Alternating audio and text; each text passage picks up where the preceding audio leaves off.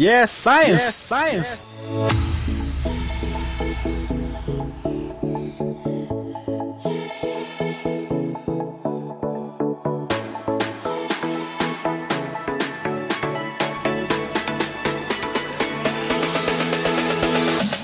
Oi, eu sou a Carol Jack.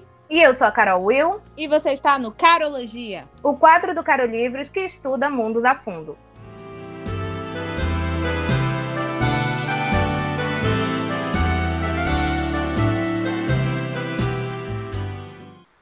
E a gente vai começar hoje com um tema muito legal. E a gente vai fazer hoje uma diferenciação aqui entre literatura convencional e a literatura científica, né? Que é uma literatura aí um pouco menos conhecida, que pouca gente comenta. É então isso, vamos lá.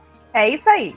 A literatura ela é conhecida como um conceito abstrato. Isso quer dizer que a gente não tem como definir exatamente o que é literatura. A gente tem muita discussão entre os próprios estudiosos sobre o assunto para se chegar a um consenso do que é essa definição. Mas até hoje a gente só tem debates acerca. O máximo que a gente conseguiu unir de ideias próximas é que a, a literatura ela é considerada uma forma de arte e de expressão estética. Então a gente usa a literatura para expressar os nossos sentimentos, as nossas ideias, para colocar para fora tudo aquilo que nos faz ser seres humanos. O homem ele sempre teve essa necessidade de, entre aspas, imprimir as suas ideias e vivências. Então, desde lá da pré-história, quando a gente tinha pinturas rupestres, que os homens faziam desenhos nas cavernas, retratando o seu dia a dia, retratando coisas que eles gostariam que acontecesse. A partir de um momento, é, começaram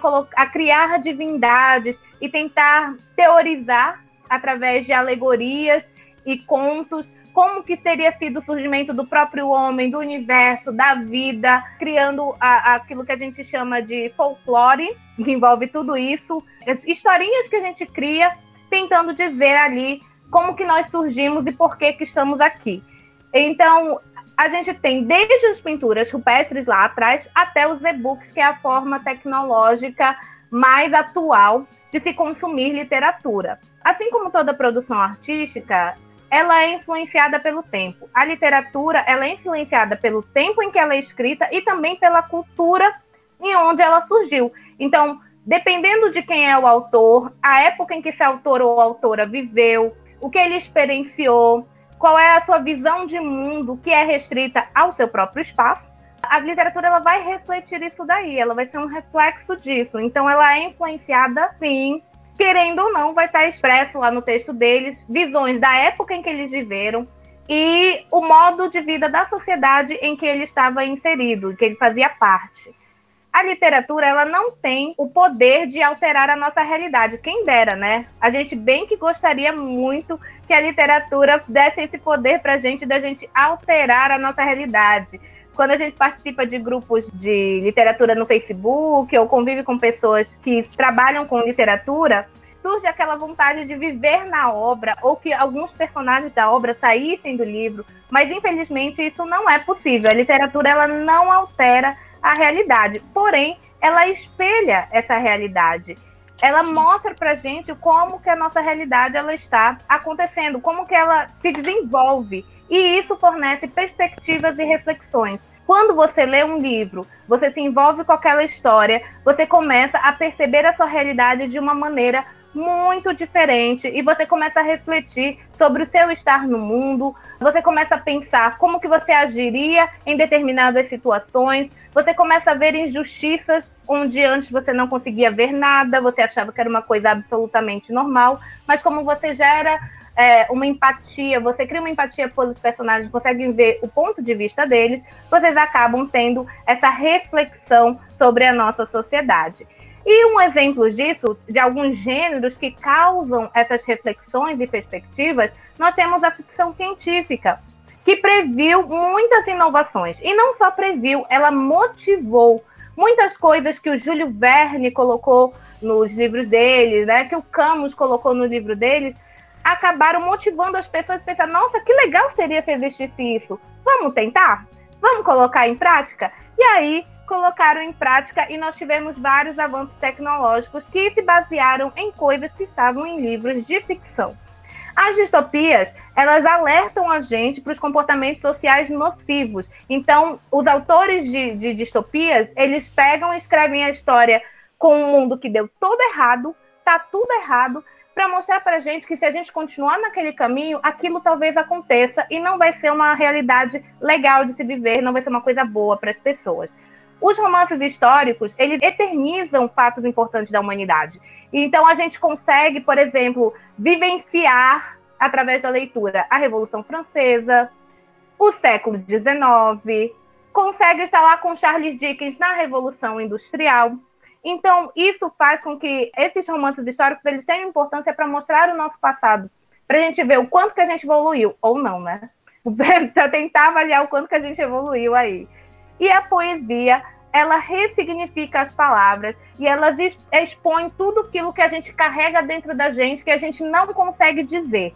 Aí os poetas vão lá com toda a sua sensibilidade, com toda a sua maestria e colocam no papel tudo aquilo que a gente sente que gostaria de falar e não consegue. Então a poesia, além de ressignificar essas palavras, elas conseguem traduzir aquilo que a gente sente, o que é uma coisa muito difícil. Uma das facetas da literatura é a literatura científica, e que é uma literatura que, como a Jack falou, é deixada um pouquinho de lado. Então vamos escutar sobre ela. Então, como a Will falou, a literatura científica, ela é sempre colocada um pouquinho de lado quando a gente fala de literatura, né? É, muita gente, inclusive, nem sabe que é literatura. E o que, que seria literatura científica? Por definição, ela é todo material que é produzido em instituições, universidades ou empresas locais que são voltados para a pesquisa científica. Então, eu estou falando aí desde o TCC de um aluno que está fazendo faculdade numa numa universidade ou numa faculdade paga, enfim, não, não importa. Até as teses e dissertações, a dissertação de mestrado, a tese de doutorado, até chegar no produto final, que geralmente é esse que bomba mais, que todo mundo acaba tendo um pouco mais de conhecimento, que são os artigos científicos que são publicados em revistas científicas, tá? Então, eu tenho é, uma gama, uma grande variedade de produções no âmbito da ciência. Resumo de congresso, resumo expandido, toda, toda produção científica, de modo geral, é a literatura científica. E uma coisa que eu acho legal ressaltar é que dentro dessa literatura não existe distinção diária. Então, o que eu estou querendo dizer? Quando a gente vai lá na literatura convencional, a gente tem a área de romance, a gente tem a área de terror, de fantasia. Na literatura científica, por que eu disse que não tem distinção diária? A gente tem alguns artigos ou algumas produções que são mais voltadas para uma área ou outra, porém a gente coloca tudo dentro do mesmo pacote, que é ciência. Então, até o pessoal que faz artes cênicas, o TCC deles é ciência? É ciência. O TCC do pessoal de história é ciência? É ciência. O resumo que o pessoal de sociologia, que o pessoal de biologia faz lá para o congresso, para aquele simpósio que é só aconteceu naquela cidade, é ciência? É ciência. Tudo que a gente produz dentro de ambientes voltados para pesquisa é ciência. E não existe esse demérito. Na verdade, esse demérito ele é muito mais do ponto de vista social e, e, do status, de querer colocar algumas áreas em cima das outras como se elas fossem mais importantes. Isso daí não procede. A ciência, como ela é, a ciência como ela é feita, ela não se apropria dessa noção que a gente tem que só vai ser ciência se você puder colocar aquilo numa fórmula matemática ou se aquele negócio saiu de uma planilha do Excel. Não. Toda ciência é uma ciência, desde as ciências humanas até as ciências exatas, tá? E isso eu acho legal frisar, porque eu sei que existe um certo preconceito tanto dentro do, do âmbito acadêmico quanto dentro do pro público em geral, o pessoal que não trabalha com ciência em si. E quais são as características mais marcantes da literatura científica? Número um, a literatura científica, ela geralmente vai ser publicada em revistas que são chamadas científicas. Como assim? Geralmente, você vai encontrar esse tipo de literatura em locais, em, em, publicações muito específicas. Então, não é uma coisa que você acha geralmente numa livraria ou num sebo. Infelizmente, porque eu acho que está errado. Eu acho que devia ser mais difundido, mais normalizado isso no nosso dia a dia. Então você vai geralmente achar onde os artigos científicos? Você vai achar eles em plataformas científicas. A maioria dessas plataformas, infelizmente, ela é paga, tá? Então eu vou citar aqui algumas para vocês. Existe uma que o conteúdo dela, a maior parte é gratuito e em português, que chama Cielo. A Cielo, ela é uma plataforma onde vocês podem achar artigos científicos em português e de graça para vocês lerem. Também existe a plataforma CAPES. O que, que é a CAPES? A CAPES ela é a coordenação de aperfeiçoamento de pessoal de nível superior. Ela é um órgão brasileiro financiado pelo governo federal. E o objetivo dela é, na verdade, fazer a coordenação, como diz o nome, e aperfeiçoamento de tudo que está ligado ao ensino superior no Brasil. E isso também perpassa pela pesquisa científica, que é feita, em sua maior parte aqui no Brasil, dentro das universidades.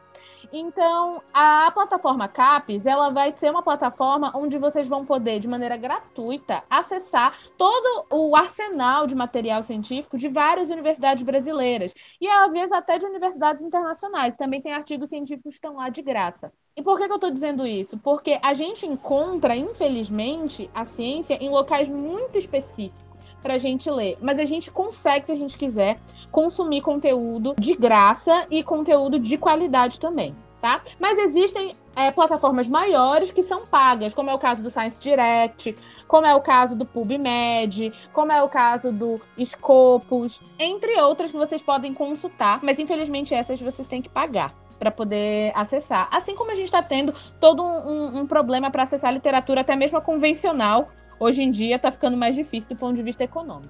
Qual é a outra característica da literatura científica? Além dela ser só encontrada em locais específicos, geralmente ela vai ter um desenvolvimento parecido. Como assim? Geralmente a estrutura de um artigo ele vai ser a introdução, que dessa introdução vocês vão achar o objetivo desse artigo, o materiais e métodos, que praticamente é aquela parte do artigo que vai explicar como que a pessoa executou aquele trabalho, de que maneira ela fez, quais foram as, as ferramentas, os instrumentos, quais livros ela consultou para ela poder fazer aquele, aquele trabalho, os resultados que essa pessoa obteve com a pesquisa dela e a discussão, que é a parte mais bonita do artigo, que a discussão é basicamente o que o nome sugere. A pessoa vai pegar os resultados que ela obteve e vai tentar achar explicações.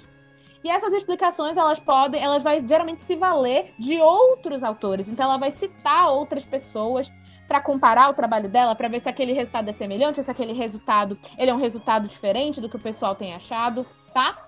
E aí, a literatura científica, ela pode ser classificada em literatura científica primária, que é aquela que vai mostrar dados inéditos, e essa daí é a maioria dos trabalhos que vocês vão achar. É a galera que está produzindo resultados ali pela primeira vez e relatam os resultados que obtém.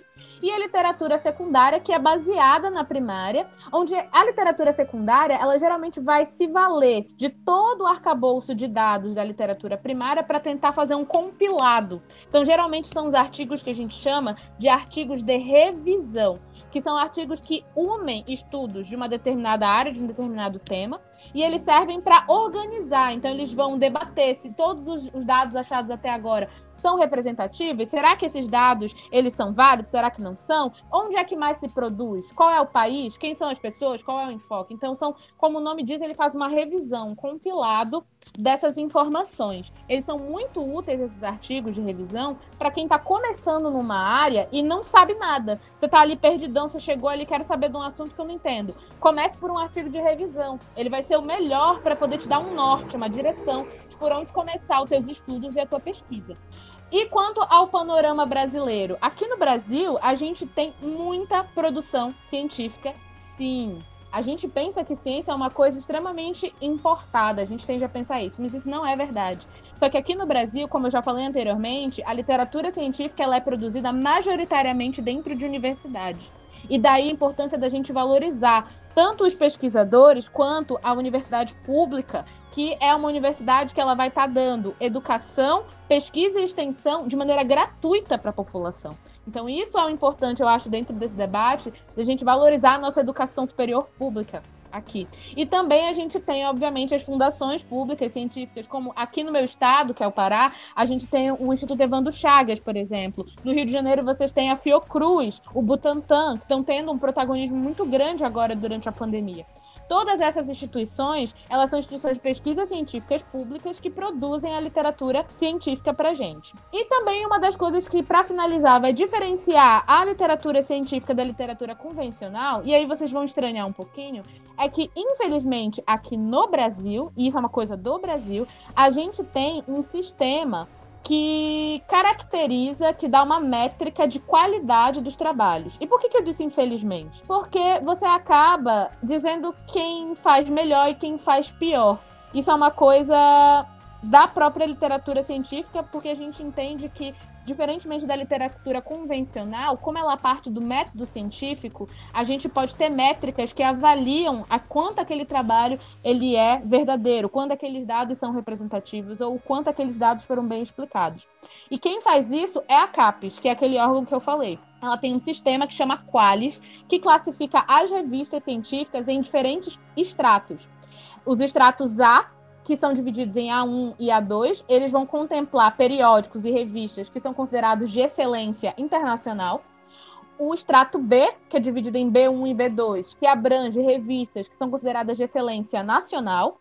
E dentro do B, a gente ainda tem o B3, o B4 e o B5, que são consideradas as revistas de média relevância, e o extrato C, que são aqueles periódicos ou revistas ditos de baixa relevância existe uma grande discussão em cima dessa classificação. Porque, além dessa classificação, ela não ser uma classificação geral, ela depender da área que você está falando, uma revista que publica tanto trabalhos de sociologia quanto trabalhos de linguagem, ela vai ter diferentes classificações dependendo da área. Então, se você é da sociologia, aquela revista vai ser do extrato A, ou seja, ela é excelente. Mas se você é da área de linguagem, ela já vai ser do extrato C, ou seja, ela vai ter baixa relevância para a tua área. Isso já gera uma confusão entre as áreas de atuação. Fora isso, essa métrica, apesar dela ter nascido como uma necessidade da gente, além de aumentar a qualidade dos trabalhos científicos, a gente desestimular a capitalização da ciência, como assim? Não ter pessoas que só publiquem em revistas porque pagaram para publicar, a gente ter ciência de verdade, com qualidade, com comprometimento sendo publicada, é, nasce dessa ideia fazer essa métrica, infelizmente, isso acaba sendo instrumentalizado para a gente descreditar algumas áreas. Então, é parte desse, desse sistema a gente ter a estigmatização das ciências humanas, por exemplo. Da gente achar que tudo que é produzido pela ciência humana, muitas pessoas acham, eu não acho, mas muita gente acha que é porcaria, que é enrolação, que são trabalhos que não são ciência de verdade. Nasce desse estigma da gente ter, na verdade, revistas voltadas para ciências humanas sempre colocadas com um qualis muito baixo. Mas porque não existe investimento em cima disso. Então, a ideia de você ter um qualis nasceu de você tentar não fazer da ciência um negócio, um business, para você poder pagar e publicar o que você quiser, mas ao mesmo tempo isso acabou gerando, as pessoas levaram esse qualis é, como uma maneira de você classificar o que, se uma área é ciência ou não. E não é esse o objetivo. Ok. Então, agora a gente vai pegar essa fala da Jack e trazer também para a literatura dita convencional. Porque, além de ter os estudiosos que determinam qual o estilo literário, qual é o gênero, se aquela história ela tem relevância, se ela não tem, enfim, a gente também tem a discussão entre os próprios leitores, as pessoas que vão consumir essa literatura, entre o que é válido e o que não é. Tem muitos gêneros, autores, tipos de escritas que são estigmatizados, assim como acontece com a literatura científica. A gente tem autores que tudo que eles produzem, o livro pode ser bom, mas muita gente vai olhar, não, aquele autor só faz coisa comercial, ele só quer ganhar dinheiro com aquilo. Ou essa história, ela tem, ela é hot. Então, tudo que é hot é porcaria. Livro Sim. de autoajuda? Meu Deus do céu! Tu falaste do hot e eu me lembrei que, é, além das pessoas é, estigmatizarem a literatura erótica, elas confundem ela com pornografia. Elas chegam a chamar a literatura erótica de pornografia como se fosse meramente a descrição de atos sexuais. E é, as pessoas que trabalham com isso, inclusive, muitas vezes elas carregam o rótulo de pessoas sem vergonha, de pessoas que não têm caráter, pessoas que só pensam em esse tipo de coisa. E isso é um grande preconceito que deveria sair da cabeça das pessoas. Até porque sexo e vida sexual é uma coisa que todo mundo tem, ou pelo menos quase todo mundo tem voluntariamente. Então, Deve, é... ou deveria ter, ia facilitar a vida de outras pessoas, assim, só Exatamente. então, os quadrinhos, as HQs, os mangás, eles sofrem muita estigmatização e, e também é, preconceito. Às vezes a pessoa nunca leu uma linha de nada disso, mas cai matando em cima nos grupos de discussão de literatura, enfim. E a gente tem que parar com isso, porque o objetivo da literatura é ser universal. E quando eu digo é ser universal, não quer dizer que todo mundo vai fazer a mesma coisa do mesmo jeito. Quer dizer que nós vamos compartilhar as nossas diferenças e vamos fazer essa interconexão. Porque através dos mangás, por exemplo, eu tive muito uh, conhecimento sobre como é que funciona a cultura no Japão, é, qual é o tipo de comportamento que eles têm, que diferem do nosso, mas isso não quer dizer que seja pior ou não quer dizer que seja melhor. São é, culturas diferentes. Então, a gente começa a entender muita coisa a respeito disso. Aí o pessoal fala da autoajuda. Eu, particularmente, não sou muito consumidora da autoajuda. Eu não leio muitos livros de autoajuda, mas tem alguns que eles marcam, não só porque eles usam aquelas, é, aquelas frases clichês de motivação, não, é porque eles tocam às vezes em pontos em que você não estava conseguindo se perceber e a partir daquele momento você consegue. E eu não estou dizendo que a autoajuda deve substituir tratamento psicológico nem nada disso. Como muita gente também apregou, ah, eu tô, eu acho que eu tô com depressão. Ah, lê esse livro aqui, é ótimo, vai te tirar da depressão. Isso não existe. Tratamento psicológico, ele tem que ser feito por um profissional, ele tem que, tem que ter todas as terapias, em caso precise de medicação, enfim. Mas o que eu estou querendo dizer é que a gente não deve desprezar essa literatura, colocar ela como ruim automaticamente, sem ter contato, sem realmente ser crítico, de chegar lá e eu vou ler. Eu sou o tipo de pessoa que a pessoa fala assim: ah, tal livro é ruim. Aí eu, ah, é mesmo? Vou ler para saber se é ruim. Aí a pessoa fala: ah, tal livro é bom. Ah, é mesmo? Vou ler para ver se é bom mesmo. E tem livros que eu considero superestimados e outros que foram subestimados. Um negócio que é muito, que é muito certo. Do, jeito, do mesmo jeito que tu falou que a literatura ela tem que ser para todos, a ciência também. E a literatura científica também.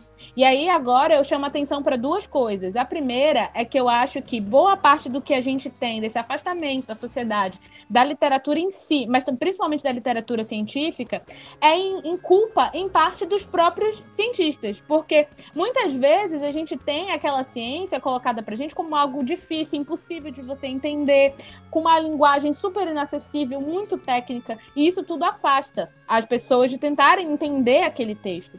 E, na verdade, o objetivo da ciência não é ficar restrita aos cientistas ou ficar só na bolha da academia. Ela devia vir para a sociedade. E a situação que a gente está vivendo agora com o coronavírus e toda essa polêmica em cima da eficácia de vacinas e de tratamento precoce que não existe, e enfim, isso, na verdade, é uma consequência de todo esse movimento que a gente viveu até agora, do afastamento das pessoas das formas de conhecimento e da literatura, e da literatura científica principalmente. Ou seja, a sociedade civil tão afastada da ciência, tão desconectada do que a ciência produz, chega tão pouco para ela essas informações, e esses tipos de trabalho, que ela sente que aquela, aquela ciência não faz parte da vida dela, que ela não pode confiar naquela ciência e naqueles dados. E isso, em grande parte, é por conta desse pensamento elitista que a gente tem de muitas pessoas que trabalham com literatura de forma geral, de que a literatura não tem que ser para todos, de que a literatura ela é uma espécie de troféu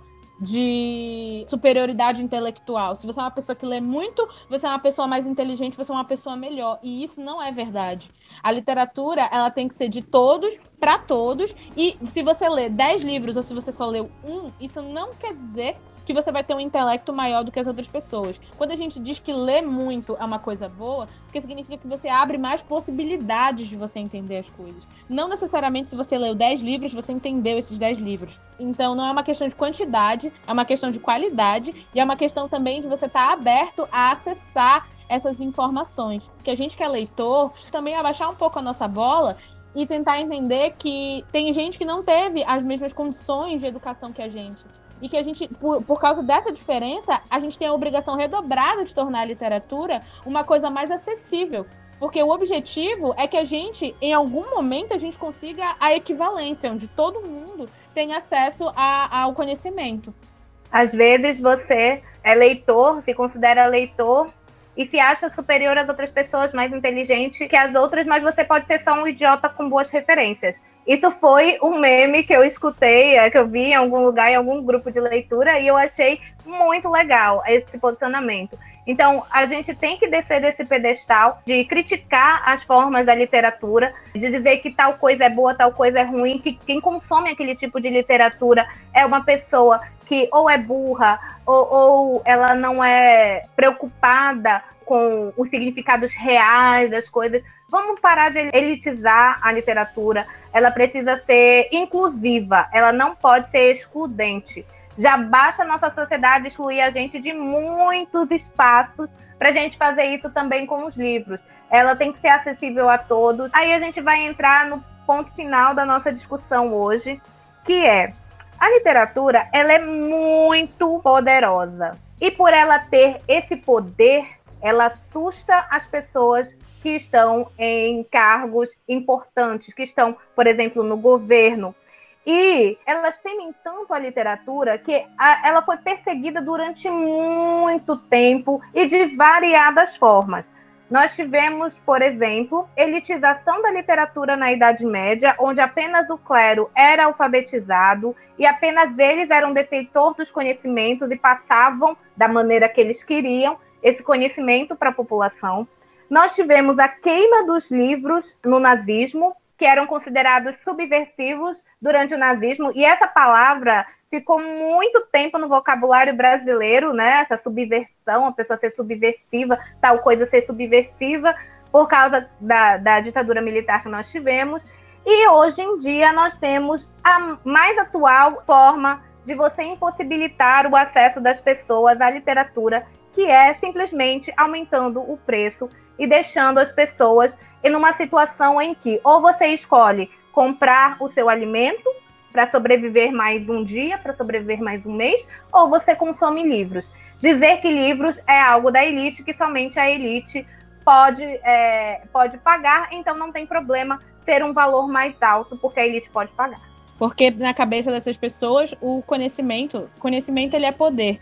E elas não querem que o poder seja dividido entre as classes sociais. Então é por isso que a gente precisa sim ler e bater o nosso pé, para que a gente não deixe que a nossa educação pública e a literatura se tornem de novo apenas um, um mero produto capital de uma sociedade desigual. A gente não pode mais, mais lidar com esse tipo de injustiça. A gente precisa manter é, o nosso pensamento de que todo mundo deveria ter acesso à literatura e ao conhecimento. A educação é um direito de todo mundo e é previsto na nossa Constituição.